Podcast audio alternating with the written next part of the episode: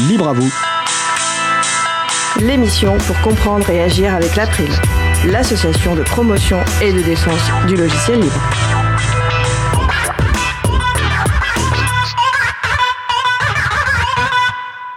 Bonjour à tous, bonjour à toutes dans Libre à vous sur Cause Commune 93.1 FM en Ile-de-France et sur causecommune.fm partout dans le monde. C'est le moment que vous avez choisi pour vous offrir 1h30 d'informations et d'échanges sur les libertés informatiques et également de la musique libre. Les logiciels de gestion de version décentralisée et les forges logicielles. On évoque souvent ces termes dans les émissions Libre à vous. Eh bien, ce mardi, ce sera le sujet principal de l'émission. Avec également au programme la chronique de Vincent Calam sur sobriété énergétique et sobriété numérique. Et aussi, en fin d'émission, la chronique de Luc sur Où sont nos génies du business? Soyez les bienvenus pour cette nouvelle édition de Libre à vous, l'émission qui vous raconte les libertés informatiques, proposée par l'April, l'association de promotion et de défense du logiciel libre. Je suis Frédéric Couchet, le délégué général de l'April. Le site web de l'émission, c'est libreavou.org. Vous pouvez y trouver une page consacrée à l'émission du jour avec tous les liens et références utiles et également les moyens de nous contacter. N'hésitez pas à nous faire des retours, nous poser toutes questions. Nous sommes mardi 29 novembre 2022, nous diffusons en direct, mais vous écoutez peut-être une rediffusion ou un podcast à la réalisation de l'émission, c'est sa première solo, régie en, solo, sans filet de sécurité, mais il va assurer comme un pro. C'est Thierry Olville, bénévole à l'April. Bonjour Thierry. Bonjour, bonjour à tous. Nous vous souhaitons une excellente écoute. Cause commune, la voix des possibles, 93.1 FM et en DAB+, en Ile-de-France. Partout dans le monde sur causecommune.fm et sur l'appli Cause Commune. Pour participer à notre conversation, 09 72 51 55 46 et aussi sur causecommune.fm, bouton de chat, salon libre à vous. Nous allons commencer par la chronique de Vincent Calam, informaticien libriste et bénévole à l'April. Cette saison, Vincent propose des chroniques sur le thème du libre et la sobriété énergétique. Le chapitre aujourd'hui est intitulé Sobriété énergétique et sobriété numérique. Bonjour Vincent. Bonjour Fred. Alors, pour explorer le lien, continuer à explorer le lien entre logiciel libre et sobriété énergétique, j'ai fait appel à une source précieuse, Libre à lire, le site des transcriptions réalisées par le groupe Transcription de l'April. Le site propose plus de 1000 transcriptions de multiples origines, les émissions libres à vous bien sûr, des conférences, des tables rondes, d'autres émissions de radio, etc. Avec une grande variété dans les personnes intervenantes et les propos retranscrits. Bref, c'est un bon aperçu des débats qui traversent la sphère du libre francophone.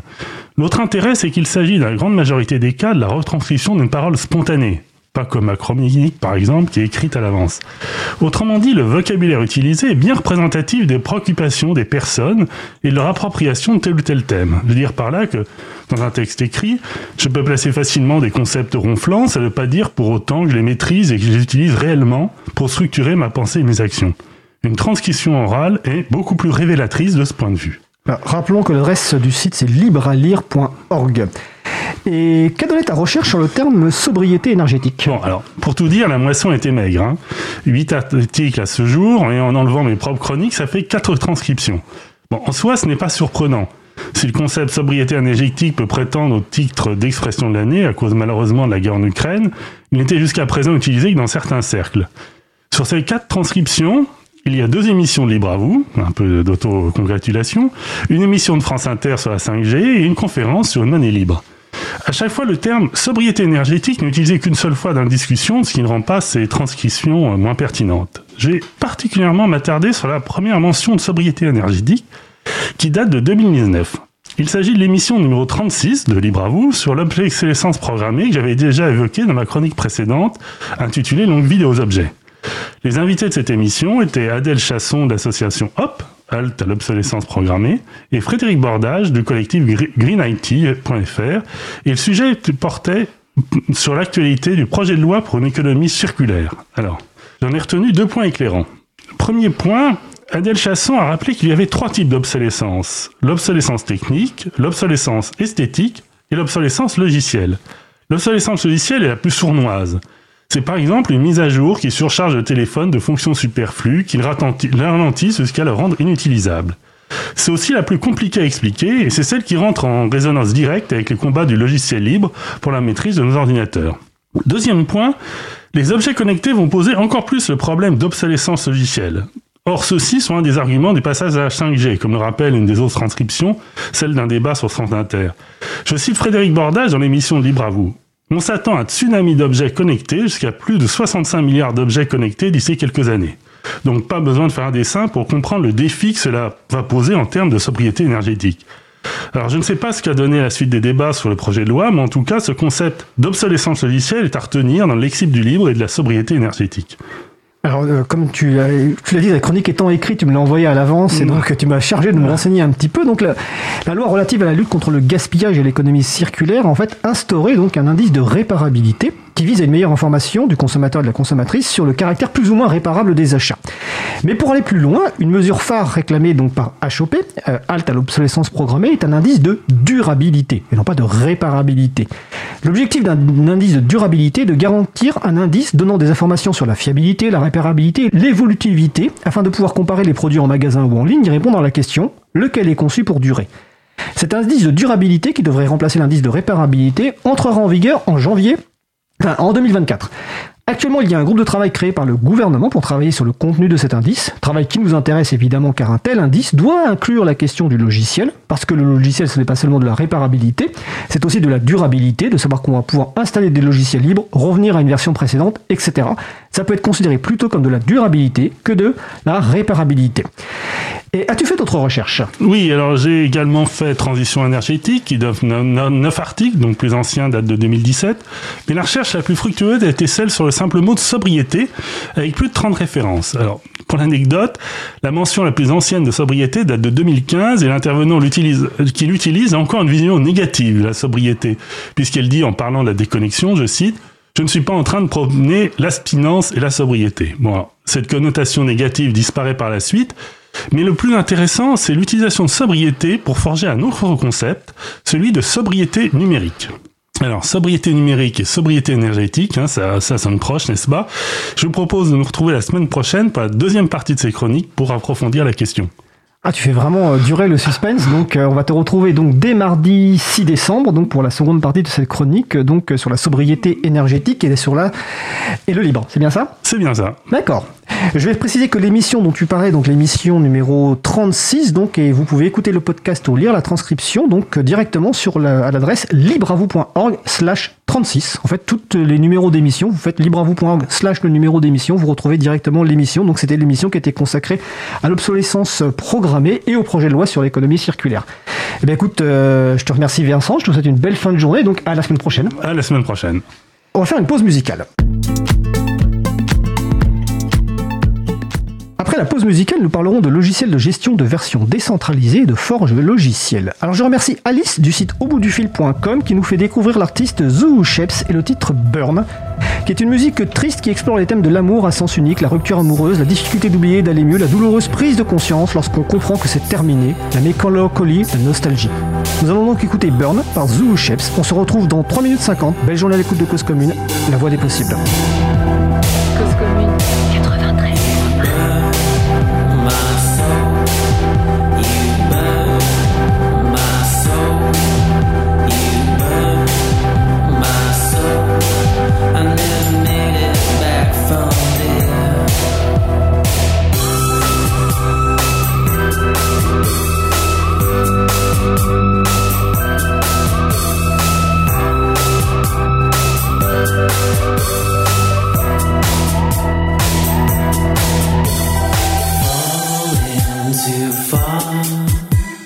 Made it too hard.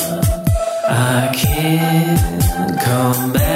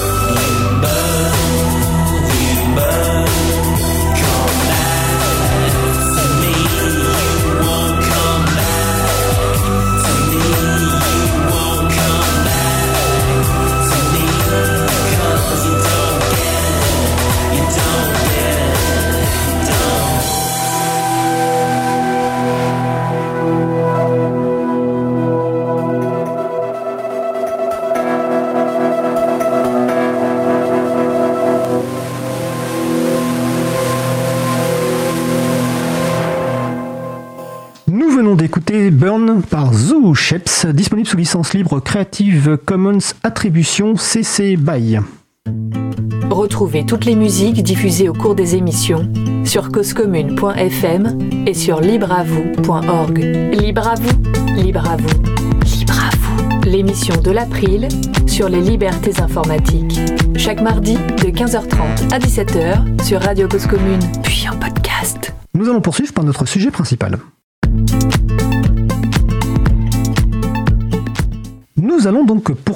Le sujet principal qui va être consacré aujourd'hui au logiciel de gestion de version décentralisée et aux forges logicielles. On évoque souvent ces termes dans les émissions libres à vous et bien aujourd'hui on va en parler un petit peu en détail. Alors je précise que c'est qu'une première émission, nous n'allons pas forcément rentrer dans les détails techniques, hein. je préviens pour les personnes les plus expertes. On va essayer surtout de s'adresser aux personnes qui n'ont jamais entendu parler de ces, euh, de, ces outils. Donc n'hésitez pas à participer à notre conversation. Pour cela, vous pouvez venir sur le salon web dédié à l'émission, sur le site causecommune.fm, bouton de chat, salon libre à vous. Ou vous pouvez même appeler au téléphone au 09 72 51 55 46. Je répète 09 72 51 55 46. Alors nos deux invités au téléphone, nous avons euh, Cécilia Bossard de la société Code Lutin et j'ai en face de moi Nicolas Chauvat de la société Logilab. Donc on va commencer par une petite question, bah, tout simplement de présentation personnelle, de savoir qui vous êtes. Et donc on va commencer, bah, écoute, par euh, Cécilia Bossard. Cécilia, à toi. Bonjour à tous. Donc, euh, je m'appelle Cécilia Bossard, je suis développeuse euh, chez Code Lutin.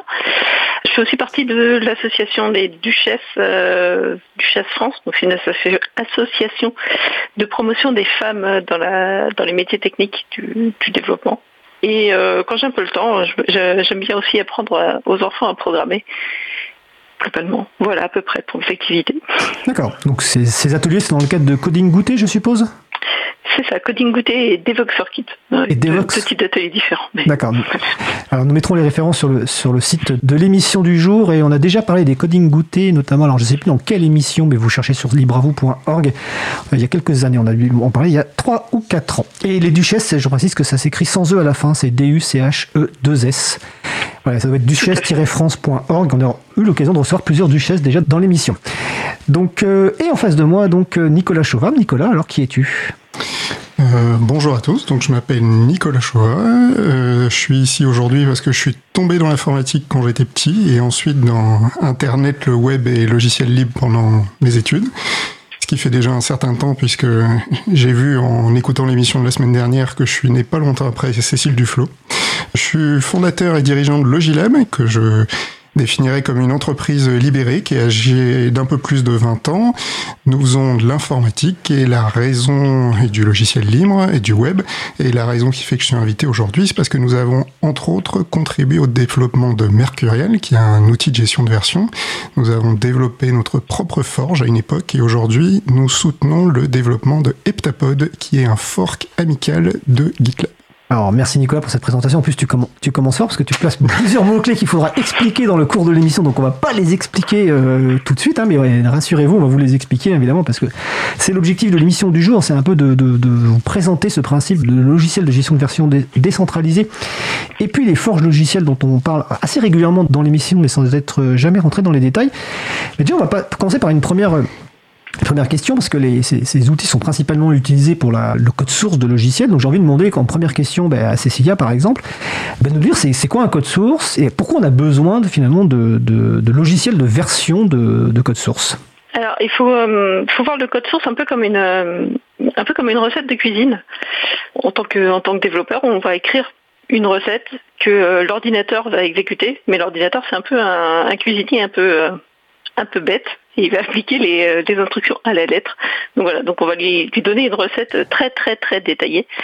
Euh, Donc ça c'est ce qu'on va appeler le, code source. Donc c'est toutes les lignes de code qu'on peut taper pour que l'ordi- l'ordinateur exécute ce qu'on veut qu'il fasse.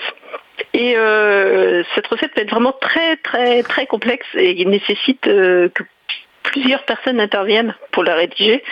Donc c'est là où on va avoir besoin justement de ces logiciels de, gestion de, des, des versions pour qu'on puisse agréger toutes les petites euh, tous les petits ajustements que les uns et les autres vont pouvoir faire sur le code.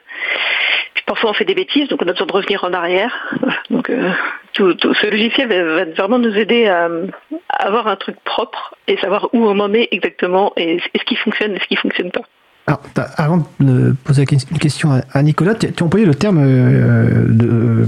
on peut faire des bêtises. Alors souvent, le terme de. On peut faire des bêtises est connoté de temps en temps négativement, pas forcément tout le temps. Et c'est-à-dire quoi de faire des bêtises quand on euh, développe un logiciel en fait? Y a, beaucoup, on peut faire beaucoup, beaucoup de bêtises différentes.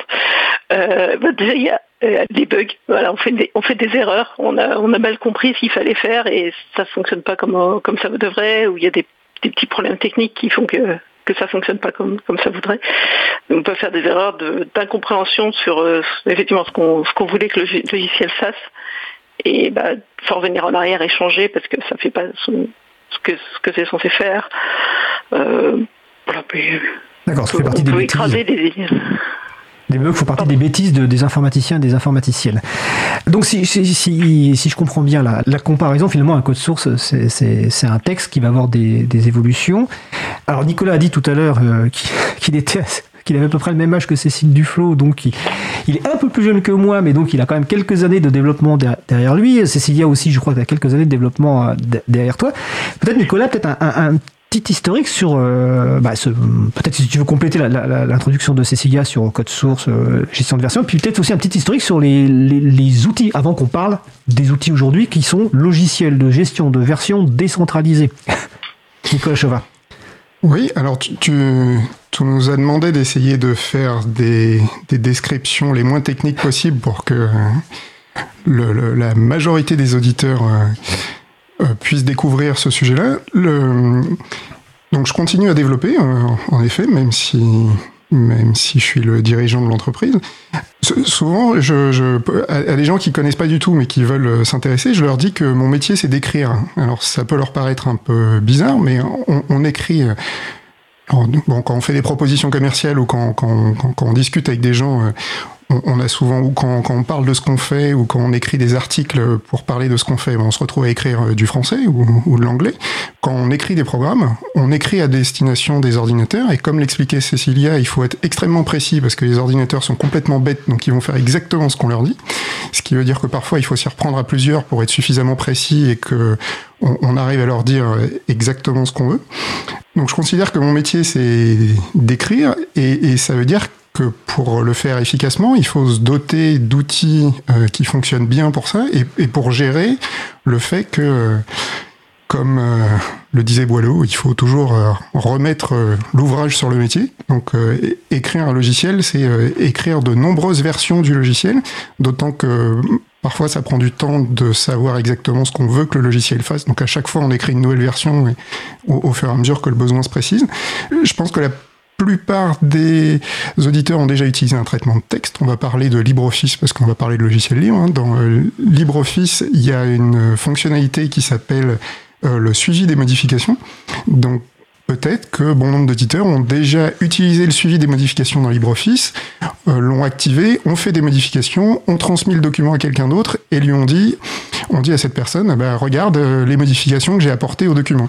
Voilà, il faut imaginer que les systèmes de gestion de version dont on, va parler, c'est cette fonctionnalité-là sous stéroïdes très puissants, Sous stéroïde quasiment, donc, euh, Carrément. mais stéroïde autorisé, on va dire quand même. hein. autorisés. Autorisé, d'accord. On va peut-être un petit peu l'historique, parce qu'on on est d'une génération assez proche. Avant de parler des outils décentralisés, euh, au tout départ, en fait, et on a bien compris que là, il y a une importance de travail en équipe sur laquelle on, on reviendra un petit peu après, mais il y a aussi au tout départ peut-être des gens qui développaient uniquement tout seuls euh, dans leur coin. Et donc, au départ, est-ce que ces outils étaient déjà décentralisés ou est-ce que c'était des outils qui, euh, qui étaient beaucoup plus simplifiés, entre guillemets? Est-ce qu'il m'a- Par exemple, qui veut ré- répondre sur cette partie-là? Cécilia ou Nicolas? Bon, Nicolas. Vas-y, Cécilia, si tu veux introduire, et puis... Ok, d'accord. Donc, euh, à l'origine, les, les, les, les outils ne, ne géraient pas euh, beaucoup, énormément de fichiers. On pouvait, euh, voilà, cette notion d'historique, c'était sur euh, sur un seul gros fichier. On pouvait pas trop collaborer. Enfin, c'était assez assez compliqué. Euh, c'était un peu comme si on mettait un verrou sur un fichier. Et voilà, la personne qui modifiait le fichier, et puis les autres pouvaient pas trop les, le modifier pendant ce, en ce moment-là, en même temps. Il faut savoir que euh, ces, logiciels de gestion de, de code source datent quand même des années 70, donc c'est pas c'est pas quelque chose de hyper récent, c'est quelque chose qui est arrivé quand même euh, assez rapidement avec le avec l'avènement de la, programmation euh, logicielle. Donc on, bloquait un fichier, puis après on, on a réussi à faire des plusieurs évolutions. Voilà, on peut changer plusieurs fichiers en même temps, plusieurs fichiers, puis après plusieurs fichiers en même temps avec différents utilisateurs. Et euh, je ne sais pas si Nicolas veut rajouter autre chose. Ah je- il va rajouter, je vais juste donc euh, effectivement préciser qu'on on- on va pas volontairement citer trop de noms de logiciels aujourd'hui. Euh, les, personnes les plus expertes savent sans doute à quel logiciel on fait référence, mais c'est volontaire. On va mettre des références sur la page de l'émission. Si vous voulez vous ren- renseigner sur, sur l'historique, on va pas vous le noyer avec euh, beaucoup de noms de logiciels. Mais donc si je comprends bien, et je vais demander à Nicolas de peut-être de préciser ou de compléter. Au tout départ, finalement, on pouvait avec ces outils travailler sur un seul fichier quelque part tout seul parce qu'on mettait, comme le dit euh, Cécilia, un verrou empêchant d'autres personnes de modifier. Ensuite, on a pu modifier plusieurs groupes de fichiers et ensuite plusieurs groupes de fichiers de façon en, parallèle. C'est ça l'évolution de ces systèmes de gestion de version Nicolas Chauvin? Euh, oui, oui, je suis, je suis d'accord avec euh, ce que vient de décrire Cécilia.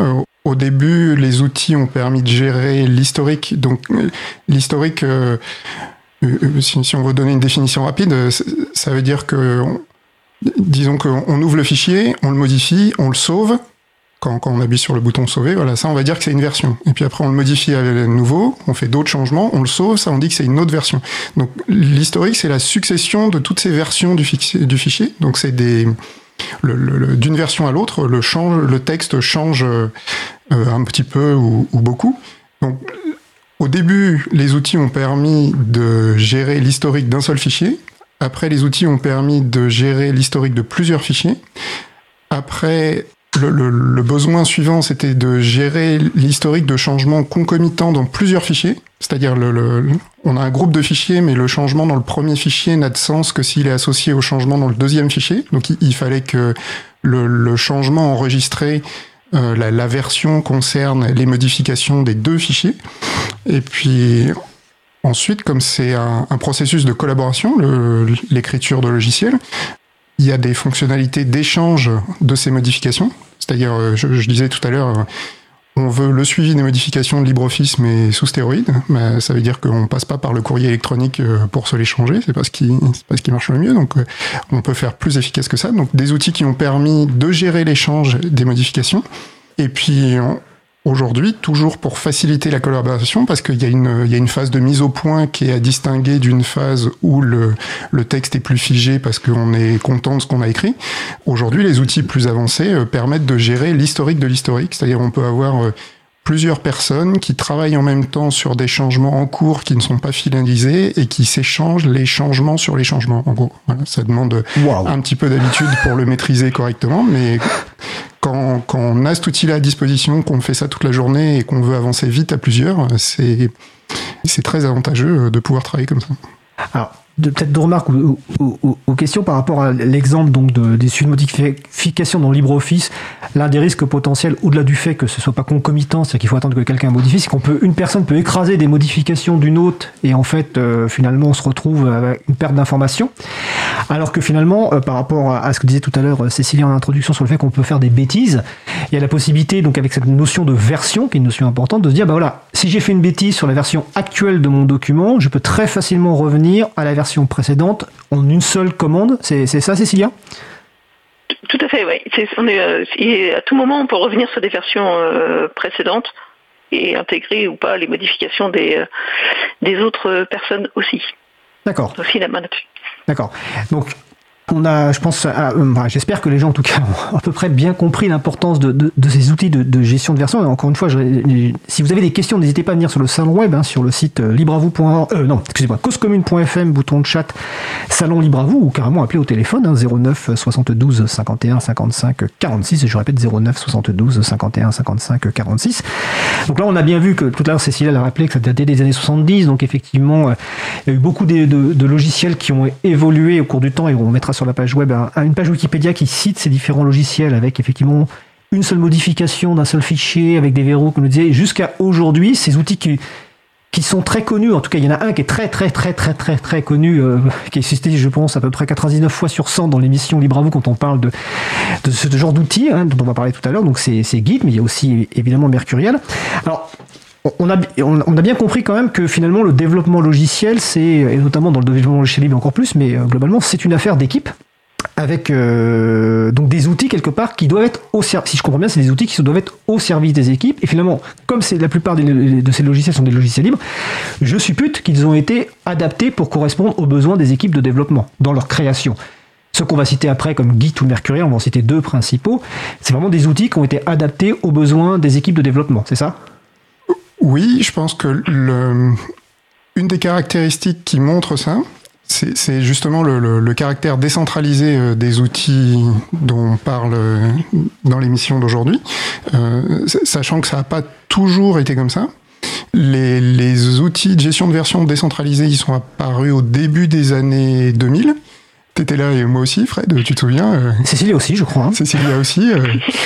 euh, Internet, euh, enfin Internet euh, années 80, euh, le web euh, années 90, euh, logiciel libre, il y en avait déjà, mais euh, explosion du nombre de connexions à Internet et du nombre d'utilisateurs du web dans les années 90, explosion du logiciel libre dans les années 90, et, et, et ça a atteint une espèce de limite au début des années 2000, c'est-à-dire les outils qui étaient utilisés pour faire du logiciel libre jusque-là commençaient à, enfin, ne, ne passaient pas complètement à l'échelle, et il y a eu et, l'outil à l'époque qui était la référence euh, CVS, je, parle juste de celui-là, présentait un certain nombre de désavantages pour euh, travailler euh, nombreux tous en même temps.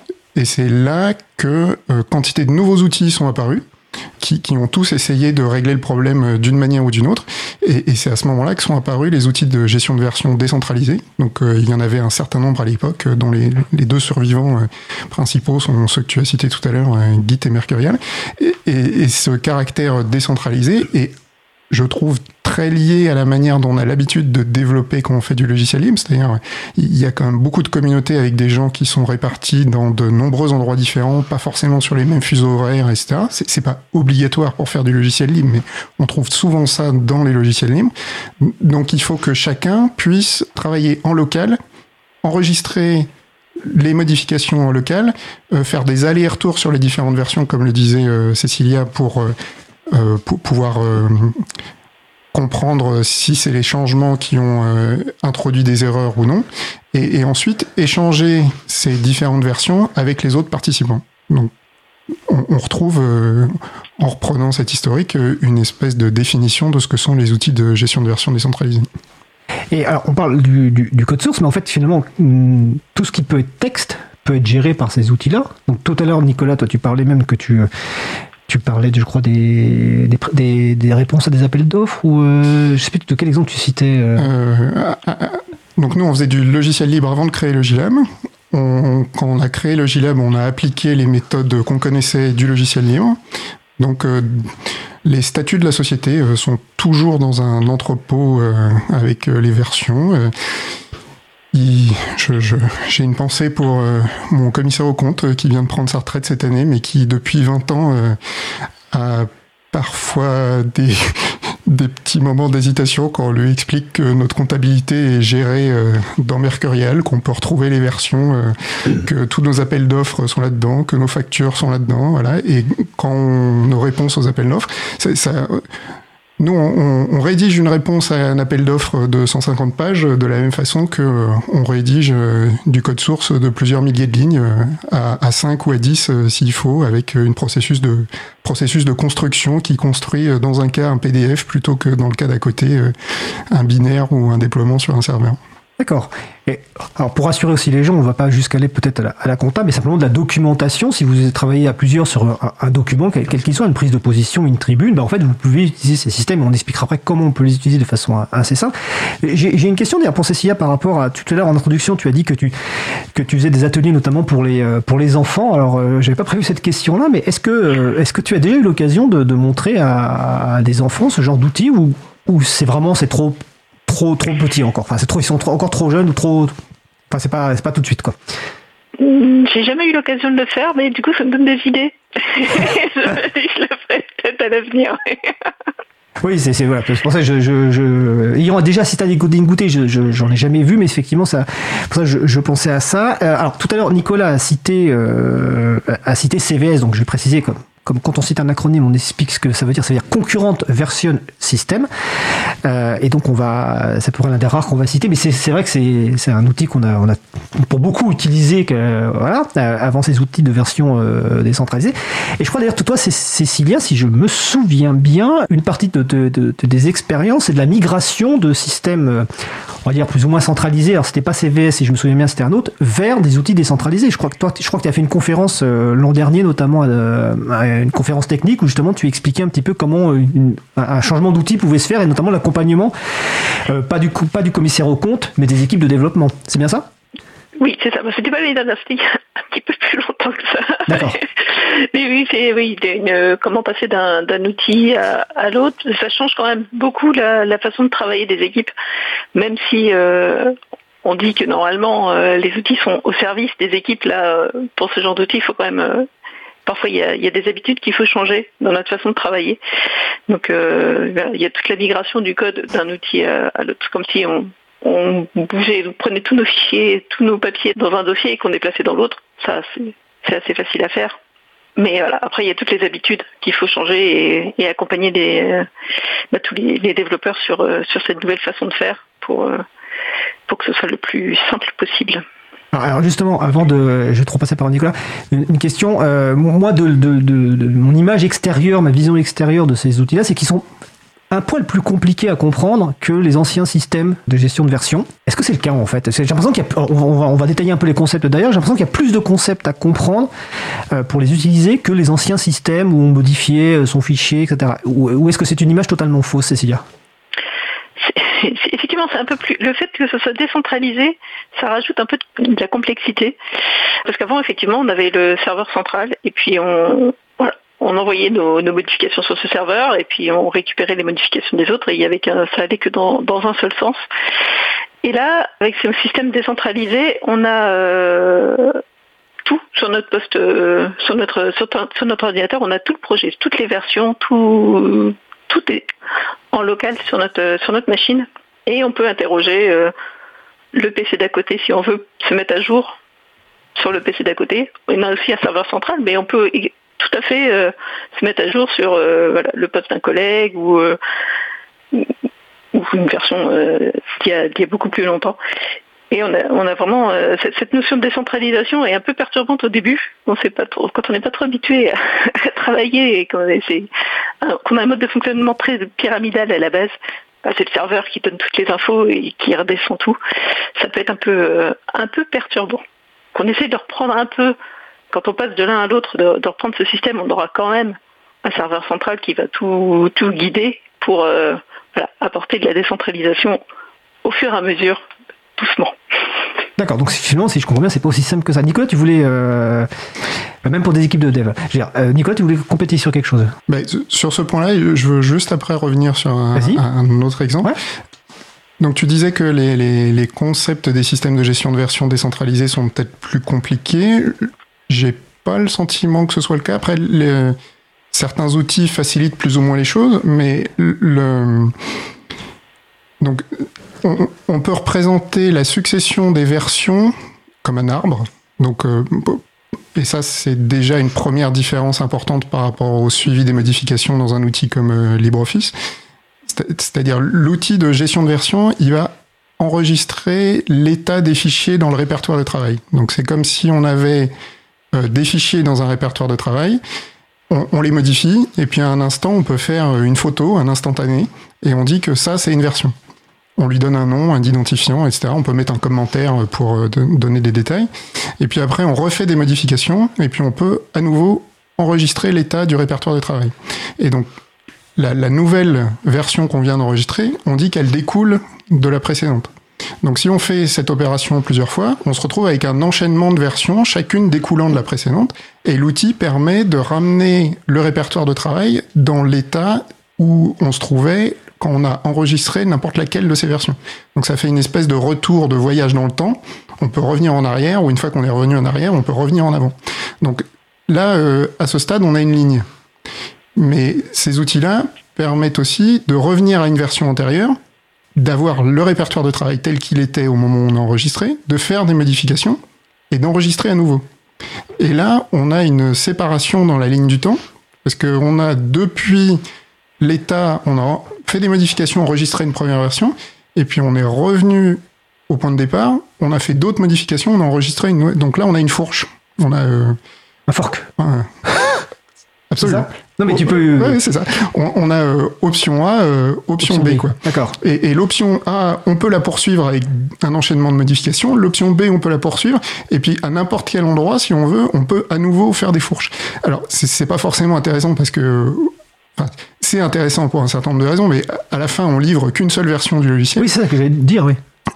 Mais en tout cas, ça, en, en tout cas, à la base, ça permet de faire ça. Donc, euh, le, le- ça- ça- et puis après, on peut, on peut redéplacer en fait les branches pour les, pour, pour les, les intégrer. euh.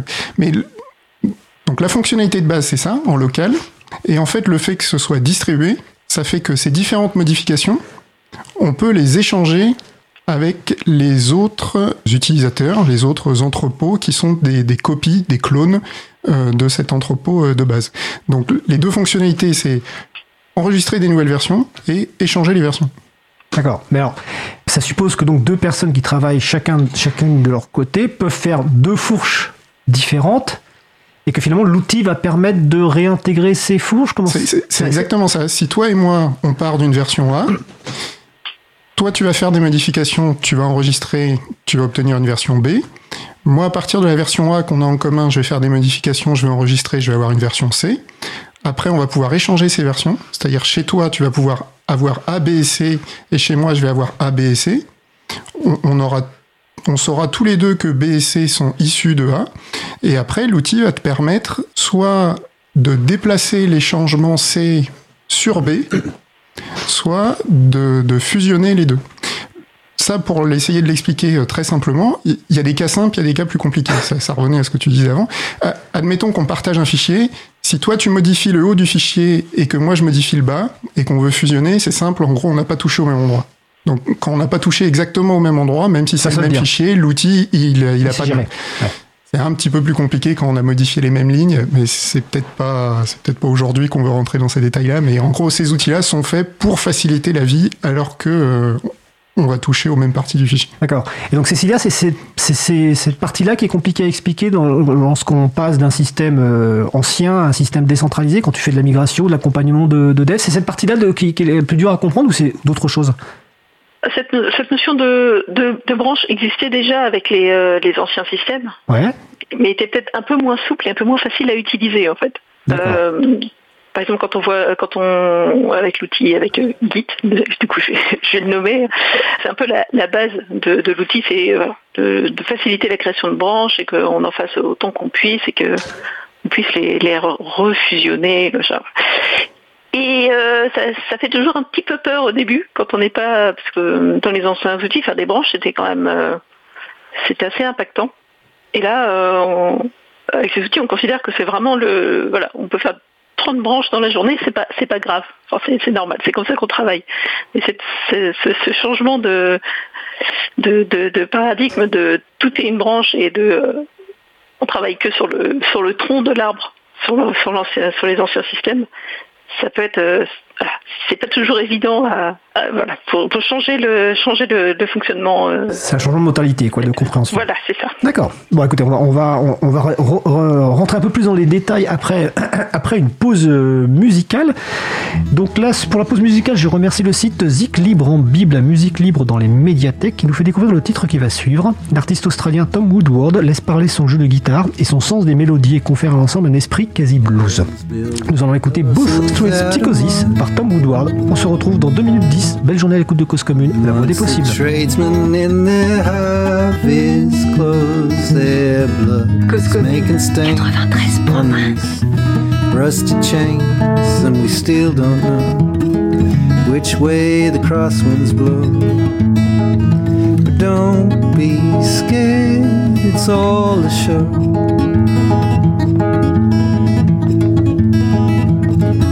Jack Johnson's bootlace wasn't fair. Feeding fat to the livers of the goosey goose. Oh yeah, something's pain is another's gain, but we can't be sure just what's the reason for. Only scared we want it all. We want it all.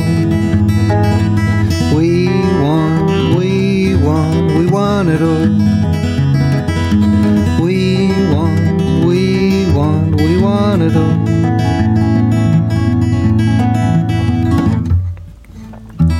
Jill makes love with dinosaurs in the middle of a false flag revolution. Whistles blow, I got visual snow, and I just don't know where do all the goers go. I just wish I would know. Stay so low. I want, I want just to know. Nous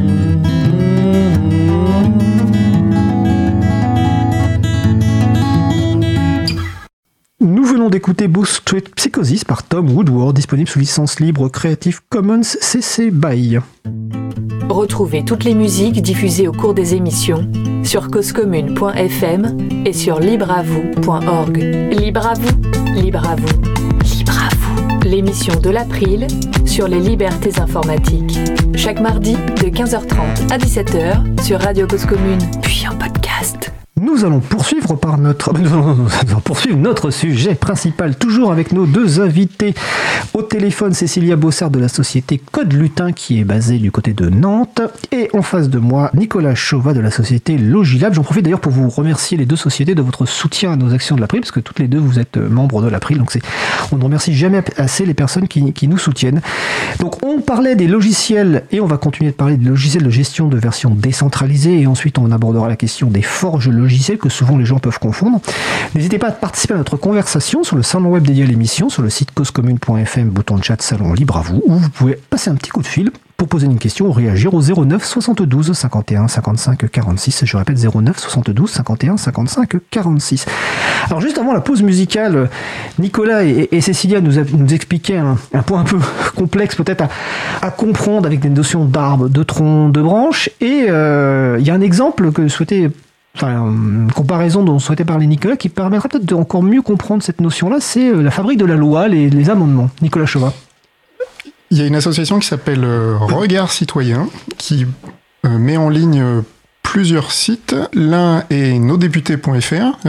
D'ailleurs, ils cherchent de l'aide pour la prochaine mandature, si ça peut intéresser les auditeurs. Allez voir nosdéputés.fr. Et avec le Media Lab de Sciences Po, donc euh, je crois que Regard Citoyen ont déjà fait, a déjà fait l'objet d'une Et le Media émission Lab de Sciences Po vous. aussi, le. Media Lab de Sciences Po aussi, voilà. Donc on reste dans le thème.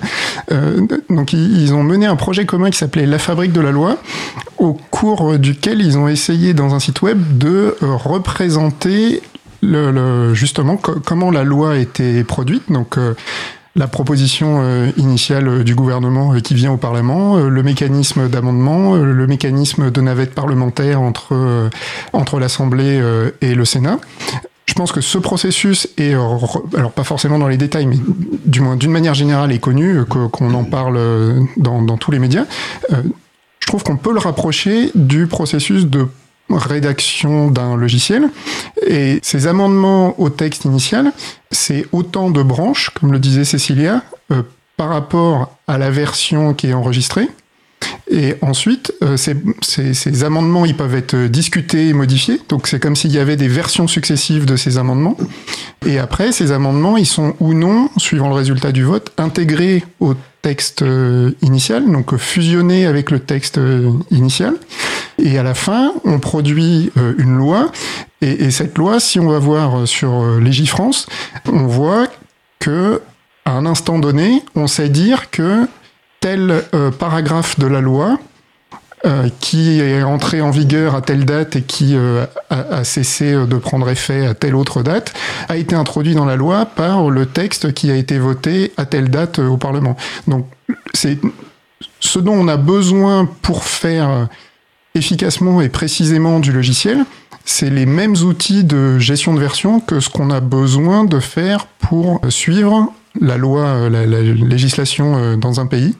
Voilà. Est-ce qu'il faut mettre euh, le texte de loi sous euh, Git ou Mercurial, Mercurial. et ben c'est une présentation que j'avais fait à une conférence La Fabrique de la Loi il y a euh, quelques années. Alors, le site dont parle euh, Nicolas, c'est lafabriquedelaloi.fr, hein, la fabrique de la loi tout attaché, mais on mettra, on mettra les, les références. Et donc là-dessus, il y a effectivement sans doute l'outil qui, qui, qui agit, puis il y a aussi une question euh, d'intervention humaine que ce soit des parlementaires ou des équipes de la- de l'administration du Sénat, du, de l'Assemblée nationale, quand ils, justement les modifications par rapport à la question qu'il y avait tout à l'heure, portent au même endroit, laquelle on va garder, laquelle va tomber parce qu'elle est satisfaite ou parce que tel amendement qui a été voté fait tomber cette proposition-là. Il y a, il y a aussi un travail humain qui est fait. L'outil ne fait pas tout en fait, hein, je, je pense. Euh, Est-ce que Cécilia, sur cette partie-là, d'ailleurs, tu veux compléter euh, par rapport à ce que vient de présenter Nicolas? Je pense qu'il a, je, je pense qu'il a été assez clair. Non mais oui, non mais comme tu es au téléphone, en fait, je, comme je ne te vois pas réagir, c'est pour ça. Mais, mais comme tu, je vais te, alors on a, on a cité Git et Mercurial. Encore une fois, vous vous préoccupez pas trop des, des noms des logiciels. On reviendra en détail dans, dans, dans, dans le fonctionnement de ces logiciels, sans doute en 2023, avec euh, un peu plus dans le détail technique. Euh, là, on va essayer de rester à un niveau euh, qui nous permet de comprendre les enjeux, etc. Mais j'ai envie de quand même de, de poser une question parce que c'est pourquoi le choix de tels ces, ces logiciels? On va commencer par Cécilia parce que euh, pourquoi euh, Code Lutin Donc tout à l'heure expliqué que tu avais travaillé notamment sur des migrations d'anciens systèmes de version VA sur des versions maintenant aujourd'hui euh, décentralisées. Et le choix a été Git. Alors pourquoi vous avez choisi Git? Est-ce qu'il y a des raisons vraiment Enfin, est-ce qu'il y a des raisons Est-ce que c'est des raisons techniques? Est-ce que c'est des raisons d'historique? Pourquoi le choix de, de Git euh, qui a été fait par Code Lutin? Alors pour que du temps, je suis, je suis, je, suis- je suis arrivée, c'était le choix était déjà fait, donc vais pas pouvoir désolée, je vais pas pouvoir donner la, la, la raison. Je j'ai j'ai pas pensé à, à demander à mes collègues pourquoi. Ah, mais pourquoi toi, Euh. par, pourquoi toi, par exemple, tu choisirais plutôt Git que- qu'autre chose? Euh, pour, euh, pour, pour une équipe qui, euh, qui migrerait d'un d'un ancien système vers, euh, vers Oui, ces oui. systèmes euh, décentralisés, Oui. euh, j'aurais tendance à aller effectivement vers Git parce que parce que c'est euh, désolé Nicolas, c'est l'outil qui est peut-être le plus utilisé et pour lequel on, on trouve énormément énormément de documentation sur euh, sur internet. C'est c'est assez euh, c'est assez facile de, de trouver des euh, des guides, euh, des tutos, euh, savoir quoi faire, euh, voilà, des, des petites euh, des petites fiches euh, des petites fiches mémo pour euh, pour savoir quelle commande il faut taper et tout ça. Donc il y a une raison aussi de, de, de, connaissance par les personnes qui vont potentiellement l'utiliser. C'est-à-dire que le, fait que tu dises Git, ça va tout de suite parler aux gens, alors que si, et je laisserai évidemment Nicolas défendre son outil, euh, si on dit Mercurial, tout d'un coup les gens vont dire c'est quoi ce truc-là? C'est-à-dire que le- les gens ne connaissent même pas. J'ai peur que qu'il y ait un peu ça, oui. Non, mais, tu, mais il faut, mais très honnêtement, moi je, connais évidemment, enfin je connais évidemment, je connais Mercurial pour l'utiliser aussi, mais je, il est clair aujourd'hui que, enfin, on, fera des, statistiques d'ailleurs sur les transcriptions des émissions. Je, pense que c'est peut-être la première fois qu'on cite le nom de Mercurial, alors que le nom de Git, et on va parler notamment d'un des sites les plus connus et qui est, problématique, et, euh, qui est GitHub, dont on parlera tout à l'heure dans les forges logicielles. hein. Évidemment, Git, ça parle quasiment euh, à tout le monde. Donc c'est une des raisons du choix. C'est pas que technique, et ce qui peut très bien c'est aussi le fait que bah, les gens connaissent, ont peut-être déjà utilisé, et donc ça sera plus facile pour ces personnes-là de finalement de se mettre sur ce projet-là. Tout à fait. D'accord. Alors Nicolas, parole à la défense Non, je blague, hein, je blague. Je fais coucou à ma fille qui fait des études de droit, c'est pour ça que je me permets. Non, non mais c'était important quand on a fait l'émission, quand j'ai monté le, sujet, il, était important de ne pas parler que de Git. Initialement, d'ailleurs, la, première personne que j'ai invitée, c'est- Nicolas, parce que j'ai vu qu'il y avait une Mercurial conférence à Paris en septembre dernier, mais qui a dû être annulée, qui, aura, qui je crois sera, décalée en 2023. Donc même question qu'à Cécilia, parce que finalement, euh, Git et Mercurial, c'est un peu les mêmes périodes, on va dire, de création. Pourquoi le choix de Mercurial? Alors nous, on a commencé le Gilab en 2000, on utilisait CVS, je crois que c'est aux alentours de 2005 où il y a eu euh, l'explosion de solutions alternatives euh, dont on a parlé plus tôt. Dans un premier temps, ce qui a bien marché, ça s'appelait Subversion. Ensuite, il y a eu les systèmes de gestion distribués. Nous, on en a essayé plusieurs, dont Git. Mercurial était écrit en Python.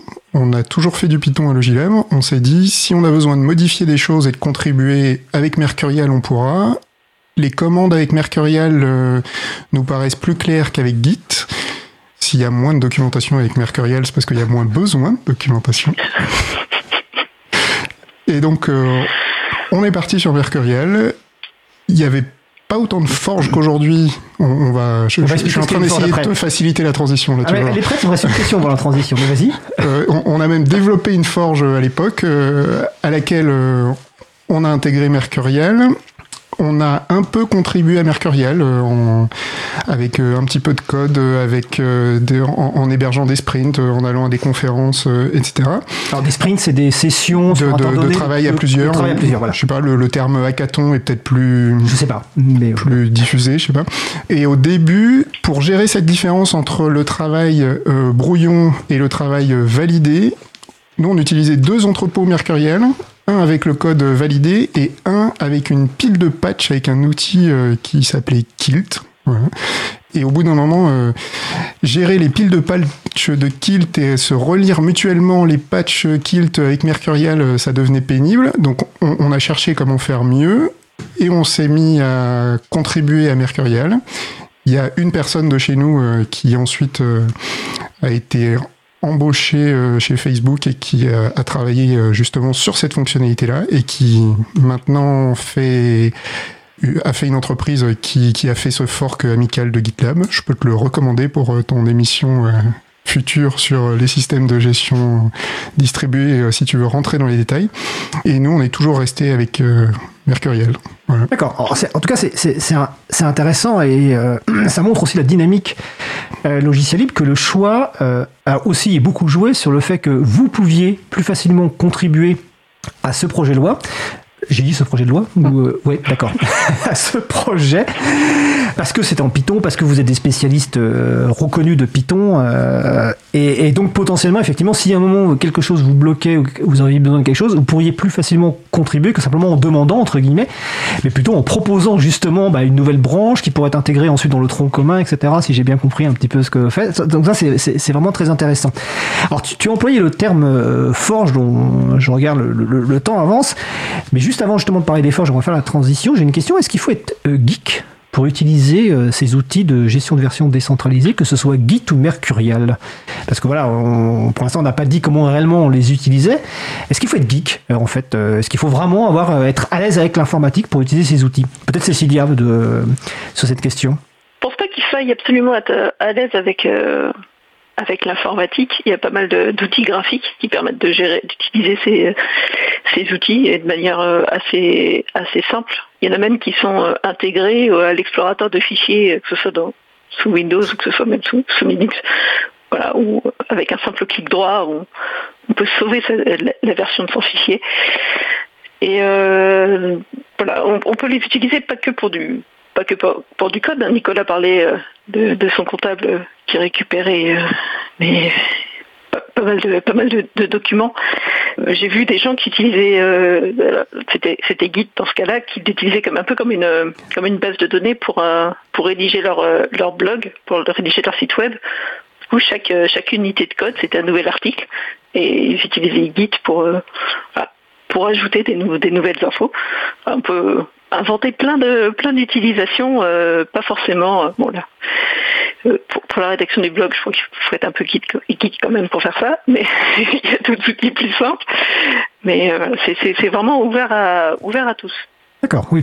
C'est vrai qu'en plus, euh, je viens d'y penser, mais mes collègues, j'ai deux, enfin j'ai même trois collègues qui utilisent effectivement un outil intégré dans le gestionnaire de fichiers pour, euh, pour valider les modifications, que ce soit de la documentation. Alors, LE, c'est pas du code source, mais par exemple, notre fichier de compta, lui aussi, il est mis dans un système de gestion de version avec export, etc. Effectivement, euh, elles utilisent un, gestionnaire de fichiers. Alors là, on a parlé donc des logiciels de gestion de version euh, décentralisés avec notamment euh, deux exemples, Git et Mercurial, et on invite les personnes qui veulent euh, se renseigner à aller sur le site libravou.org. Dans les pages de référence, vous aurez des liens. Mais il y a un terme qui revient souvent, et souvent qui est confondu d'ailleurs, en fait, qui est celui de euh, forge logiciel ou forge informatique. Alors finalement, euh, c'est quoi une forge logiciel et quel est le lien avec le sujet dont on vient de parler jusqu'à présent? Nicolas Alors, ju- juste un petit mot sur Oui. le, le- le point juste avant. Pour moi, la grosse différence, il y a beaucoup de gens qui sont habitués à utiliser LibreOffice, par exemple, et ils vont penser en termes de, de documents, de tableaux, euh, de présentations. Ce qu'on n'a pas dit, euh, mais qu'on aurait dû préciser plus tôt, c'est tous ces outils de gestion de version, ils sont faits pour manipuler du texte. Oui. Et, et ils gèrent les différences entre fichier texte. Et un fichier de traitement de texte, c'est pas un fichier texte. Parce qu'il y y a quantité de choses dedans, la mise en forme, les titres, etc. C'est différent. Donc, euh, le, le, le premier obstacle, en fait, c'est be- beaucoup de gens Euh, donc moi je fais tout avec des fichiers texte. Beaucoup de gens ne font pas tout avec des fichiers texte. Donc moi je peux tout faire avec un outil de gestion de version parce que je fais tout avec du texte. Euh, pour d'autres gens qui ne font pas tout avec du texte, c'est pas exactement la même situation. D'accord. Donc ça c'est un premier point. Alors pour les forges, euh, de mon point de vue, euh, le succès euh, de Git, euh, alors c'est clair que Git va être connu par 99,9% des gens qui vont avoir entendu parler de gestion de version, euh, euh, alors que c'est pas le cas d'autres outils comme Mercurial, et c'est encore moins le cas des autres outils euh, qui ont existé il y a 15 ans et puis qui sont tombés euh, plus ou moins dans l'oubli aujourd'hui. Euh, Donc le processus de collaboration, il, a besoin de plusieurs outils. Euh, on peut écrire de la documentation, on a besoin de partager le code source et les différentes versions, on en a parlé. On a besoin de savoir ce qu'on veut faire. Alors euh, souvent ça s'appelle euh, gestion de tickets ou, au moins euh, gestion de demandes ou, gestion des bugs où on veut en- enregistrer les, anomalies qu'on doit corriger. On, veut planifier qu'est-ce qu'on va faire maintenant, qu'est-ce qu'on va faire plus tard. Et puis au, fur et à mesure que le temps avance, il y a d'autres choses. Il y a les tests automatiques des logiciels, il y a le déploiement et les, forges les plus récentes. Donc GitHub, c'est une forge qui date de, déjà, je dirais, ouais, une bonne dizaine d'années, Ouais, voire plus même. voire plus. Ouais, Peut-être, je sais pas, j'ai pas, j'ai pas pensé à vérifier. Donc euh, probablement plus d'une dizaine d'années. Euh, moi, je me souviens au début, je disais aux gens, mais enfin, mais pourquoi est-ce que vous utilisez GitHub? Et ils disaient, bah parce que c'est un super réseau social. Ah bah D'ailleurs, le mot hub, quelque ça. part, c'est une des traductions, c'est un réseau, enfin, c'est un centre de, de Ouais, voilà, co- concentration, De concentration, le, le point ouais. où se concentre. De- donc ça a vraiment été pensé comme ça. GitHub, qui au passage était indépendant, qui aujourd'hui euh, est dans les mains de Microsoft. Alors, c'est en 2008, donc 14 ans, GitHub. Donc moi, une forge aujourd'hui, je dirais que c'est un logiciel de gestion de projet. Et, et, et euh, à Logilab, par exemple, quand on a besoin de gérer un projet, même s'il n'y a pas de code dedans, même s'il n'y a pas, euh, si- s'il y a rien à déployer euh, sur un cluster, et ben, euh, juste quand on veut faire des tickets pour savoir ce qui avance, ce qui avance pas, je sais pas, le, processus d'intégration d'un nouvel employé, on a un certain nombre de tâches à, exécuter. Et ben c'est un projet dans notre heptapod, c'est-à-dire dans notre GitLab. Donc pour moi, une forge, c'est attends, juste précise pour qu'on soit pas perdu. Heptapod, c'est quoi? Euh, c'est- une version. Donc GitLab, c'est un logiciel libre, c'est une forge C'est une forge. qui est fait pour Git, comme son nom l'indique. Ok. Heptapod, c'est GitLab modifié de manière à ce qu'on puisse avoir du Git et du Mercurial. Ok. Donc on choisit pour Donc, chaque une projet. forge euh, qui permet de- d'avoir en dessous l'outil qu'on veut en gestion de version, que ce soit ça. Git ou Mercurial. D'accord. Ok. C'est ça. Et, et donc, les, les- GitLab, c'est un logiciel qui est développé euh, très très rapidement. Enfin, il y a vraiment euh, beaucoup de gens. Il y a une version tous les mois, etc. Euh, qui est développé euh, par une société euh, commerciale, etc. Qui, qui vend de l'hébergement euh, de GitLab. Et, et aujourd'hui, ils essayent de tout intégrer là-dedans. C'est-à-dire euh, dans, dans, un, dans une forge comme GitLab. Alors, il y a, y a plein d'autres forges. Tu en as fait une liste sur le site euh, de l'émission. Mais les, les forges les plus actives, euh, ou dont le développement est le plus actif, donc Gi- GitHub est un exemple. Et, et GitHub, c'est euh, le plus connu. euh, Il y a quantité d'entreprises qui achètent euh, GitHub à Microsoft pour l'utiliser en interne et ainsi de suite. Donc, GitHub et GitLab, pour prendre les plus connus, intègrent de plus en plus de fonctionnalités vraiment pour en faire le concentrateur de tout ce dont on peut avoir besoin pour faire du logiciel. Donc, ça veut dire la documentation, ça veut dire suivi des demandes de fonctionnalités, ça veut dire le code source, ça veut dire les tests automatiques, ça veut dire le déploiement des logiciels, ça veut dire la récupération des erreurs pendant l'exécution des logiciels. Ça veut dire euh, le stockage et la diffusion des, des, pour le dire vite, des binaires qui sont produits suite à la construction du logiciel pour les diffuser. Enfin, on, on- on stocke des, des paquets Python dans GitLab, on stocke des images Docker. Enfin, on, Tout et n'importe on, quoi. en on- fait. on peut automatiser le déploiement sur un cluster Kubernetes. Enfin, ça va, ça va assez on loin. va pas rentrer plus dans les détails parce qu'un jour on parlera de Kubernetes. Donc c'est un outil de développement de projet avec plein de choses. L'une des choses, euh, Cécilia, qui est, qui est, qui est euh, de mon point, enfin je, je pense qu'elle est assez connue dans le monde de Git euh, ou plutôt GitHub, vu que ça a été popularisé par GitHub, c'est cette notion, la notion de, de, alors je vais le dire en anglais, on va essayer de le traduire en français, de pull request, c'est-à-dire euh, demande d'intégration peut-être en français. Euh, Est-ce que tu peux expliquer, parce que j'ai l'impression que c'est un truc qui a vraiment été vraiment démocratisé et qui a eu beaucoup de succès. Est-ce que tu peux expliquer ce que c'est que cette notion donc de pull request ou de demande d'intégration? Alors, ça, a été démocratisé par, euh, par GitHub. Ça, euh, je suis dans, dans GitLab, ça s'appelle des merge requests. En plus, les, les mots sont pas pareils. C'est ça qui est, pratique. Donc, des demandes de fusion. C'est quand un, un développeur ou plusieurs développeurs hein, euh, ont fait une, ont, développé une nouvelle fonctionnalité, une nouvelle portion de code et souhaitent l'intégrer à la version finale du futur euh, du, de, la future application. Donc ils veulent vraiment intégrer cette portion de code dans le dans, le gros paquet qui sera qui sera livré. Donc on fait ce qu'on appelle une euh, alors, soit une merge request, c'est une pull request, euh, une demande de fusion.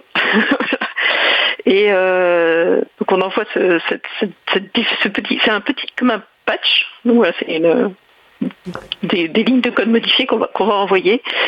Et après, en fonction des- de la façon dont fonctionnent les équipes, euh, ce- cette portion de code peut être relue par, euh, par d'autres personnes pour s'assurer que tout va bien, que ça, fonctionne bien et tout ça. Et une fois que c'est relu et validé, c'est intégré dans, le, dans la version finale de l'application.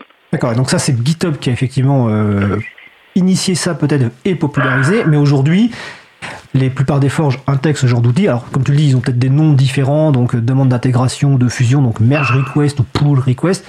Mais la plupart des outils intègrent ce genre de choses. Par contre, si je comprends bien, ça fait une question commune. En fonction de la forge, euh, on va rappeler, parce que peut-être qu'on l'a pas précisé en fait, ceci dit, mais comme on est une émission sur le logiciel libre, Git et Mercurial sont deux logiciels libres. Mais est-ce que ça veut dire pour autant que les forges sont des outils logiciels libres Alors, euh, il y a Nicolas qui fait non de la tête. on va peut-être laisser Nicolas commen- commencer, mais est-ce que finalement, quand on utilise une forge, alors euh, est-ce qu'on ne doit pas aussi regarder si la forge elle-même, les outils qu'elle propose, sont des outils en logiciel libre ou des outils privateurs qui pourraient nous, nous rendre quelque part euh, prisonniers et prisonnières d'une d'une forge, notamment le cas GitHub? C'est une très bonne question je vous remercie de me l'avoir posée. Donc, je- ouais, ça me paraît utile de distinguer les outils de gestion de version, donc euh, Git, Mercurial euh, et tous les autres, qui, qui sont des outils euh, relativement bas niveau, puisque comme on le disait, ça permet de gérer des modifications qui sont faites sur un ensemble de fichiers texte, essentiellement dans un répertoire de travail. Et les forges, même s'il y a Git euh, partout dans tous les noms, hein, il faut distinguer les deux. Donc les outils de gestion de version d'un côté, les forges de l'autre. Les forges qui sont plus des outils de gestion de projet, ou, enfin qui peuvent aller euh, assez loin. Et, ce mécanisme de pull request, par exemple, euh, s'il a eu du succès, c'est parce que il plaquait de mon point de vue, en tout cas, c'est l'explication que je donnerais. Il, plaquait une interface utilisateur, donc dans un navigateur, et un processus de collaboration qui permettait à beaucoup de gens d'utiliser euh, Git, alors que l'utiliser en ligne de commande, ils auraient trouvé ça compliqué. Donc il y a beaucoup de gens en fait qui n'utilisent pas Git, qui utilisent GitHub, et, qui seraient bien embêtés s'ils devaient euh, utiliser Git euh, directement, parce que c'est c'est pas c'est pas comme ça qu'ils y réfléchissent. quoi. Alors, je te laisse poursuivre, mais juste, c'est quelque part, ça a été un, peu vendu entre guillemets comme une, simple interface web, mais qui s'est révélée plus problématique derrière, c'est ça? Ben, ça a commencé comme une simple interface web qui a rendu accessible un outil qui, qui est pas complètement simple, mais enfin de ce point de vue-là, Mercurial est pas complètement simple non plus pour des gens qui sont habitués à LibreOffice. euh, Ouais. c'est- Il y, a, y y une différence quoi.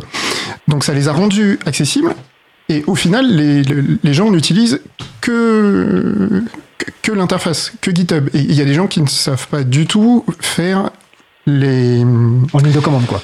Les, commandes de base. mêmes- oui, enfin les concepts de base qui sont euh, nécessaires pour faire fonctionner Git n'apparaissent pas nécessairement dans l'interface qui vient par-dessus. Donc c'est pas parce que tu es habitué à utiliser l'interface que tu sauras retrouver l'équivalent dans l'outil euh, qui est en dessous.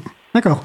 Donc alors, de, ce point de vue-là, si des, des gens veulent utiliser des forges, qu'est-ce qu'on leur conseille comme forge? Est-ce qu'il y a des forges qui, par contre, sont euh, 100% logiciel libre euh, euh, Cécilia, de, ton point de vue, toi, tu utilises plus Git que Mercurial, mais est-ce qu'il y a des forges que tu conseillerais plus ou euh, quel est ton point de vue là-dessus en fait? Ah, déjà, oui, donc pas, Git, pas GitHub. D'accord. Je sais que nous, on utilise GitLab. Euh, le fonctionnement est quand même très, très, très similaire entre GitLab et GitHub. Mais euh, comme disait Nicolas tout à l'heure, GitLab, c'est pas non plus euh, totalement, totalement libre euh, sur, toutes les, sur toutes les fonctionnalités. C'est une entreprise euh, derrière et qui vend euh, les fonctionnalités supplémentaires. Il y a deux versions en gros, c'est ça? Voilà, c'est ça. Il y a une version euh, communautaire et une version, euh, je je sais pas comment il l'appelle, une version Enterprise. voilà, c'est ça. Enfin, je sais pas comment elle s'appelle. hein, Mais... mais donc, en tout cas, on a le choix, c'est-à-dire qu'on n'est pas obligé d'aller sur euh, GitHub, même si aujourd'hui. euh, il y avait une question comme ça, parce que deux entreprises, donc euh, les entreprises de nos jours recrutent. Est-ce que sur les CV de, de gens, quand vous faites des appels, pas des appels d'offres, des, des offres d'emploi ou des candidatures spontanées, est-ce que les, les gens aujourd'hui, je suppose qu'ils mettent leur, le lien vers leur compte de leur, de leur forge? Comment ça se passe? Vous voyez ça, ce genre de choses? Nicolas, bah, Nicolas déjà Alors nous, on a très rarement des CV avec Mercurial, mais on leur dit c'est pas grave, on leur expliquera. non, mais les concepts sont les mêmes en fait. C'est-à-dire quelqu'un qui sait utiliser Git en ligne de commande, il va apprendre à utiliser Mercurial en ligne de commande, et quelqu'un qui sait utiliser GitHub, il saura utiliser GitLab. Il n'y a aucun problème là-dessus. Nous, on a euh, dans notre processus de recrutement, on demande aux gens euh, d'écrire du code, et souvent ils nous répondent en, en- en nous envoyant euh, l'adresse d'un projet GitHub. Oui, c'est c'est bien ce que je, c'est- l'impression que j'ai en fait. Est-ce que de côté du code lutin, vous avez le même, euh, la même chose? Euh, oui, globalement, c'est souvent ouais, des, euh, des, des profils GitHub euh, qui sont envoyés, oui. D'accord. Mais quelque part, finalement, ça a quand même. Enfin, oui, quelque part. Ces, forges ont permis de mettre des outils accessibles, finalement, au, plus grand nombre. Et se pose la question après d'orienter, finalement, ces personnes-là vers les bons outils, notamment d'un point de vue bah, liberté informatique. euh, voilà. Ah mais c'est l'utilité de ces forges est claire. Moi j'insistais juste sur la, la distinction qui me paraît nécessaire entre les deux. Il y a l'outil sous-jacent et puis il y a une interface utilisateur par-dessus qui est orientée vers beaucoup de fonctionnalités qui n'ont rien à voir avec la gestion de version. Ça c'est le, premier point. Et, le à Logilab par exemple, on n'a pas que des gens qui travaillent avec la ligne de commande. Et on utilise l'interface, enfin, on commence à utiliser l'interface de GitLab qui permet de modifier certains fichiers. Et quand on appuie sur le bouton sauvegarder, bah, ça sauvegarde, mais aussi ça fait un commit pour reprendre. Donc, c'est-à-dire ça enregistre une version, ça enregistre des changements. Donc, on utilise l'interface web pour permettre à des gens de participer au processus de collaboration avec cet outil euh, qui est central, euh, sans, sans les obliger à apprendre euh, la ligne de commande. On arrive à la fin de, de, l'échange. Je vous laisse quelques instants pour réfléchir à la dernière question que, vous- que, que vous connaissez. J'ai juste précisé que sur le site donc, de l'émission libravou.org, on a mis plein de références sur un certain nombre de sujets qu'on a évoqués. Et notamment, on a mis, on a dû mettre, je pense, un, lien vers la forge proposée par le, Chapril, hein, qui est notre euh, site euh, qui propose des services libres et loyaux. Donc, sur chapril.org, il y a une forge que vous pouvez tester, alors qui est vraiment orientée par contre contenu libre, hein, que ce soit du code source ou de la documentation ou euh, autre chose. Mais vous pouvez tester. Puis il y a d'autres liens. Donc, n'hésitez pas. On a cité sans doute beaucoup de noms, mais n'hésitez pas à aller sur libravou.org. Il y a les références.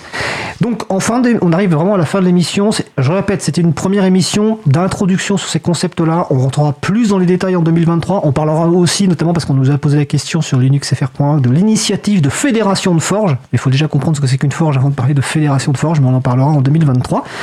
Donc, juste pour conclure euh, en deux minutes chacun et chacune, quels sont selon vous, selon vous les éléments clés que vous souhaiteriez, souhaiteriez que les gens retiennent euh, à faire passer On va commencer par euh, Nicolas Chauvin. Moi, je voudrais dire que j'encourage euh, la Fédération des Forges et, le fait divers et tout ça. Je, voulais donner un autre exemple de, de tendance dans les forges. Alors, ça existe dans GitHub, par exemple, avec un, un petit programme qui s'appelle Dependabot. C'est-à-dire, on, a parlé, on, a cité en tout cas l'automatisation des tests dans les forges. À- une époque, c'était des logiciels distincts. euh, peut-être euh, des, gens qui connaissent euh, Jenkins, qui, servaient à automatiser des choses. Dans GitLab, aujourd'hui, il y a l'équivalent de Jenkins, donc on utilise ça dans GitLab. On, peut même faire des choses du genre, je, je pousse des changements dans la forge et je dis, si les tests passent, tu intègres automatiquement. On peut avoir un accès euh, programmatique à ces forges avec euh, une API, pour reprendre un terme à la mode. Ça veut dire qu'on peut écrire des programmes qui vont regarder ce qui se passe dans la forge et qui vont rajouter des, des tickets, des objets, des changements, etc. Donc euh, sur GitHub, il y a quelque chose qui s'appelle Dependabot, qui peut automatiquement proposer des demandes d'intégration, de mise à jour des dépendances de votre logiciel. À Logilab, on a un petit logiciel libre qu'on appelle Code Doctor. Et Code Doctor, il court dans les entrepôts de notre forge, il propose des mises à jour des dépendances, ou parfois, quand les API des, de nos logiciels changent, on écrit des petits programmes de mise à jour des API, et Code Doctor court dans les entrepôts et euh, propose des modifications, donc euh, des, des merge requests, des, des, des- fusions. il génère des demandes de fusion pour euh, mettre à jour le code en fonction des modifications d'API des dépendances. Voilà. D'accord. Chose Si. que permettent de faire les forges, par Voilà. exemple. Et, et sur IRC, enfin sur le salon web, Bookie demandait c'était qu'une forge. C'est quoi une forge en quelques mots c'est ce que ça permet. Je crois que tout à l'heure, tu as précisé quand même qu'u- qu'une forge, euh, c'était un système qui permettait d'offrir plusieurs outils permettant le travail en collaboration, basé sur un système de gestion de version, mais offrant aussi un système de support, de, enfin, de- d'échange, éventuellement de liste de travail, etc. Voilà, donc c'est. euh, Je, je dirais que c'est une boîte à outils pour faire de la gestion de projet et du logiciel. Bah, tu le résumes encore mieux que moi, mais c'est normal, c'est toi l'invité. Moi, je ne suis qu'un humble animateur. Cécilia Bossard, en conclusion. Euh, moi, pour conclure, j'aurais tendance à vouloir euh, inciter tout le monde à, tester ce, genre d'outils, même pour euh, même s'ils font pas du code, même pour pour des fichiers importants sur leur euh, sur leur ordinateur, euh, voir ce que ça peut donner, euh, de, de, gérer des versions et d'avoir une sauvegarde quelque part, très important. Euh, voilà, faut, pas hésiter à, tester, à jouer avec, et je pense que ça, je vais inciter mes, mes enfants à, à mettre leurs travaux personnels du collège sur Git pour, pour qu'ils puissent avoir les versions et arrêter de les perdre. Ce serait pas mal. Bah, Écoute, c'est une belle conclusion. Et comme tu l'as dit tout à l'heure en introduction, on peut faire des bêtises et c'est pas grave parce qu'on peut rattraper les bêtises. donc avec euh, avec Git ou Mercurial évidemment. Donc avec ces outils de de gestion de version décentralisée. Bah, en tout cas, c'était un grand plaisir euh, donc euh, de cet échange, premier échange, hein, première émission sur ce sujet-là. Donc avec nos invités Cécilia Bossard de la société Code Lutin, Nicolas Chauvat de la société Logilab. Je vous souhaite une belle fin de journée. Puis à bientôt. Merci beaucoup. Au revoir. Nous allons faire une pause musicale.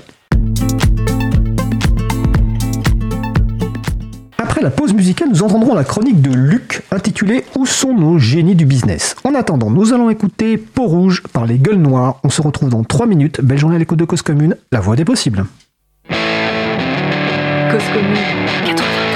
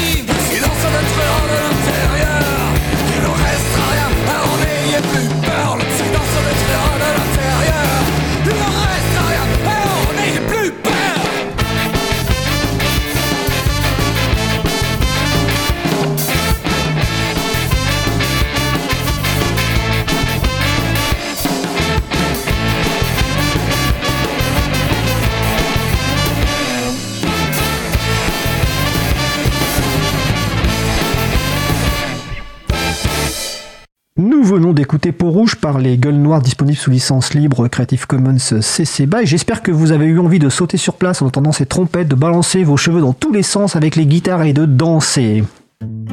Retrouvez toutes les musiques diffusées au cours des émissions sur causecommune.fm et sur libreavoue.org. Libre à vous, libre à vous. L'émission de l'April sur les libertés informatiques. Chaque mardi de 15h30 à 17h sur Radio Cause Commune, puis en podcast. Nous allons passer au sujet suivant. Nous allons poursuivre avec la chronique La Pituite de Luc. La Pituite de Luc est une chronique rafraîchissante au bon goût exemplaire qui éveille l'esprit et développe la libido. Il a été prouvé scientifiquement qu'écouter la pituite augmente le pouvoir de séduction, augmente le succès dans les affaires ou aux examens et découple le, sexe, et décuple le sexe à pile. Retour de l'être aimé, il reviendra ou elle reviendra manger dans votre main comme un petit chien. Je précise que c'est évidemment une description signée Luc. hein. Le thème du jour de la chronique, où sont nos génies du business? Je sais que ce n'est pas de saison, mais moi j'admire quand même un peu Elon Musk. Et pourtant j'ai usé ma voix un bon paquet de dizaines de fois derrière des stands au contact du public, et j'avais été un peu vexé de découvrir comment il avait fait abandonner WhatsApp à des millions de personnes en tweetant simplement Use Signal. Mais il faut bien admettre que cette simple injonction avait fait faire un pas dans la bonne direction à pas mal de monde. Et il récidive aujourd'hui en rachetant Twitter. Grâce à lui, ce sont encore des millions de personnes qui migrent vers Mastodon. Encore mieux que la dernière fois car ce coup-ci c'est vraiment libre et décentralisé. J'aimerais pouvoir croire que c'était son plan depuis le début. Je trouve séduisante l'hypothèse qu'il soit un stratège hors pair qui joue des parties de billard à quatre bandes, mais en dépit de ses impressionnants résultats, j'ai quand même du mal à m'en convaincre tant cette affaire est chaotique. Pour résumer les faits de façon tout à fait subjective et imprécise, Musk a déclaré sa flamme à Twitter, mais Twitter ne le calculait pas. De toute façon, comme le petit oiseau bleu tapine pour ses actionnaires, il n'a pas vraiment eu la liberté de choisir son nouveau patron. Alors que l'affaire était déjà bien engagée, Musk s'est soudain indigné que le ramage du piaf ne se rapportait pas du tout à son plumage et a tenté un coitus interruptus. Mais sous le regard austère de la justice qu'il a rappelé à son devoir, il a dû se résoudre à inonder les poches des actionnaires de ses précieux milliards. Comme Twitter le craignait, Musk lui a fait directement subir les pires outrages et a abîmé son nouveau jouet dès la première semaine. La procédure judiciaire a rendu public les échanges privés de Musk et a révélé qu'il n'avait aucun maître-plan. On a découvert ses conversations de type cours de récré avec ses copains milliardaires dont la moitié s'appliquait à lui lécher les bottes. C'est vraiment ça, nos grands génies du business? J'apprends dans le même temps qu'Alexa, le bébé de Bezos, est en réalité une très mauvaise gagneuse et qui a perdu 10 milliards en 2022. Ce génie du business, dont la richesse est inversement proportionnelle au nombre de ses cheveux, s'est planté et a persisté dans l'erreur. Le pire est que ses géniaux concurrents vendent le même genre d'équipement et probablement pour le même genre de résultats. Coïncidence heureuse, 10 milliards, c'était la cotation boursière de Terranos, une fabuleuse escroquerie menée par Elizabeth Holmes il y a 20 ans. Elle vient tout juste d'être condamnée à 11 ans de prison pour avoir berné tout l'aréopage du business de l'époque, alors qu'elle avait tout juste 18 ans et un aplomb sans faille. Et où est le génie dans la faillite de FTX FTX C'est la société de SBF. SBF, c'est un mec qui aime les sigles en trois lettres et les crypto-monnaies. Sa tignasse frisée et sa bouille de sympathique adolescent faisaient vibrer ces mêmes cadors des affaires qui avaient signé avec Holmes 20 ans plus tôt. Son nom complet est Sam Bankman-Fried, soit Samuel Banquier Grillé en bon français. Ce n'est pas un patronyme, c'est de la prédestination, car ce prétendu génie des cryptos, qui militait pour une régulation de l'industrie, s'est révélé avoir fait tous les trucs tordus qui peuplent les rêves mouillés des banksters conventionnels. Il a même bouché les trous de sa caisse avec les sous de ses clients.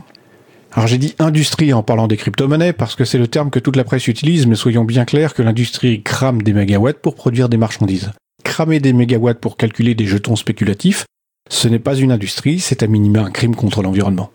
Il m'est venu une hypothèse. Le monde est rempli de gens monomaniaques et mégalomanes, de narcissiques qui sont convaincus d'avoir un destin, de brutes qui marcheront sur la tête de n'importe qui pour réussir. Oui, certains seront intelligents, talentueux et travailleurs, mais là encore, le monde est rempli d'anonymes qui le sont tout autant. Beaucoup se planteront bien vite, quelques-uns parviendront à monter un truc avant de faire un faux pas fatal. Mon hypothèse est que parmi les centaines de millions de tarés qui ne doutent de rien, il y en a bien une poignée qui évitera les choses trappes par pure chance, et on ne les considérera à la fin comme des génies que par l'entremise du biais du survivant.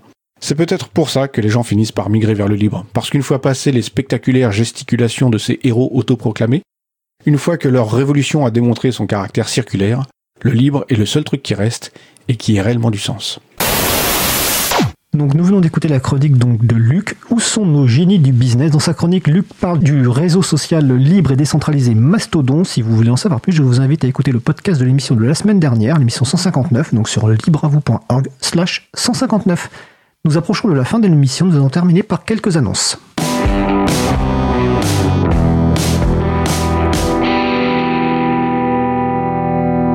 Les annonces. Euh, Donc, euh, mercredi 30 novembre 2022 à Paris, à 20h15, il y aura la projection du film documentaire LOL, logiciel libre, une affaire euh, sérieuse, suivi d'un débat avec Thierry Bayou, qui est l'un des auteurs de, ce film documentaire qui date de 2019 et qui, qui dure, je crois, une petite heure, et dans laquelle plusieurs personnes libristes ont été interviewées.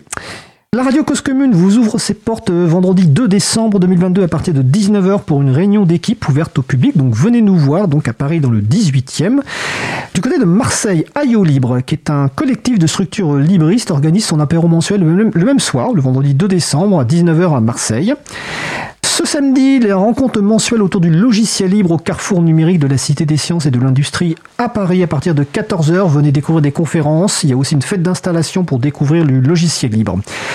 L'April, eh bien, écoutez, nous organisons un apéro vendredi 16 décembre 2022 dans nos locaux à Paris 14e à partir de 19h. Je précise évidemment que toutes les références utiles, adresses, etc. sont disponibles sur le site de l'émission libravou.org et vous pouvez trouver aussi toutes ces informations sur le site de l'agenda du libre, agendadulibre.org pour trouver d'autres événements en lien avec les logiciels libres ou la culture libre près de chez vous. Notre émission se termine. Je remercie les personnes qui ont participé à l'émission du jour Vincent Calam, Nicolas Chauvat, Cécilia Bossard, Luc. Aux manettes de la régie aujourd'hui, et il a assuré comme un pro pour sa première en solo. On l'applaudit, bravo Thierry Holville, bénévole à l'April. Merci également aux personnes qui s'occupent de la post-production des podcasts Samuel Aubert, Elodie Daniel Girondon, euh, Languin, Julien Haussmann, excusez-moi, bénévole à l'April. Également Olivier Grieco, le directeur d'antenne de la radio. Merci également à Quentin Gibaud, bénévole à l'April, qui découpe le podcast complet en podcast individuel par sujet. Vous retrouverez sur notre site web libravou.org toutes les références utiles ainsi que sur le site de la radio causecommune.fm. N'hésitez pas à nous faire des retours. Effectivement, on en discutait avec l'un de nos invités à l'instant sur le fait qu'il est important d'avoir des retours pour indiquer ce qui vous a plu, si ça vous a plu, mais aussi des points d'amélioration évidemment. Nous sommes également, euh, vous pouvez également nous poser toutes questions et nous y répondrons directement ou lors d'une prochaine émission. Toutes vos remarques et questions sont les bienvenues à l'adresse contact@libravou.org. Si vous préférez nous parler, vous pouvez aussi nous laisser un message sur le répondeur de la radio. Pour réagir à l'un des sujets de l'émission, pour partager un témoignage, vos idées, vos suggestions, vos encouragements ou pour nous poser une question. Le numéro du répondeur 09 72 51 55 46, je répète 09 72 51 55 46. Nous vous remercions d'avoir écouté l'émission. Si vous avez aimé cette émission, n'hésitez pas à en parler le plus possible autour de vous. Faites connaître également la radio Cause Commune, la voix des possibles. Et pour rappel, si vous êtes sur Paris vendredi 2 décembre à partir de 19h, vous pouvez venir au 18 rue Bernard Dimet nous rencontrer pour l'apéro Cause Commune mensuel et c'est chaque premier vendredi. La prochaine émission Libre à vous on aura lieu en direct mardi 6 décembre à 15h30. Notre sujet principal portera sur le guide des connards professionnels, c'est le titre, une BD satirique sur le capitalisme de surveillance avec les deux auteurs J et Pouillou. Nous vous souhaitons de passer une belle fin de journée. On se retrouve en direct mardi 6 décembre d'ici là, portez-vous bien.